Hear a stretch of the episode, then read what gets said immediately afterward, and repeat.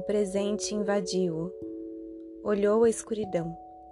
A partir da terra revelou-se a noite e ao mar como tendo chegado ao seu destino. Se o vento o queria vir buscar, sentia-se pronto para lhe fazer frente. Se fora malvadez plantar a morte, era tarde. Descobrir uma casa e não estava pronto para abrir mão dela.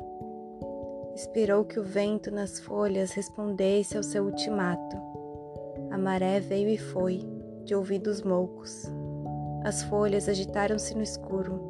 O tremor subiu dos troncos, apoderando-se das copas e, de novo, na mesma cadência, as abandonou. Celestino sabia que a natureza não se condói.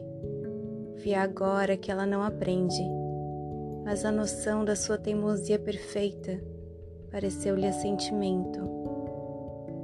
Era livre de morrer, de amar e de ser amado pelas flores. O sol, as folhas, as ameixas, os abetos também eram seus, também eram ele.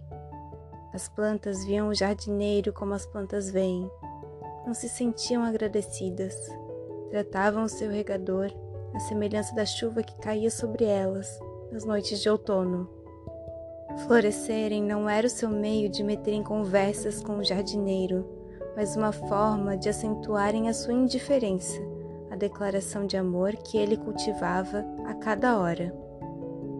Tanto lhes fazia serem cuidadas por um assassino se eram sujas as mãos que as amparavam, ou que viera antes do amor que ele lhes dedicava.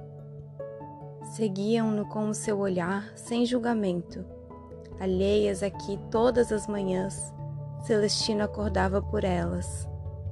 Vigiavam seus passos, pressentiam a sua presença, alegravam-se de o ver, conheciam as suas rotinas sem que por um instante lhe sentissem a falta ou se afligissem com as suas ausências ocasionais. Por maiores que fossem os cuidados do jardineiro às plantas, tanto lhes fazia viver ou morrer. Trecho do livro A Visão das Plantas, de Jaimila Pereira de Almeida.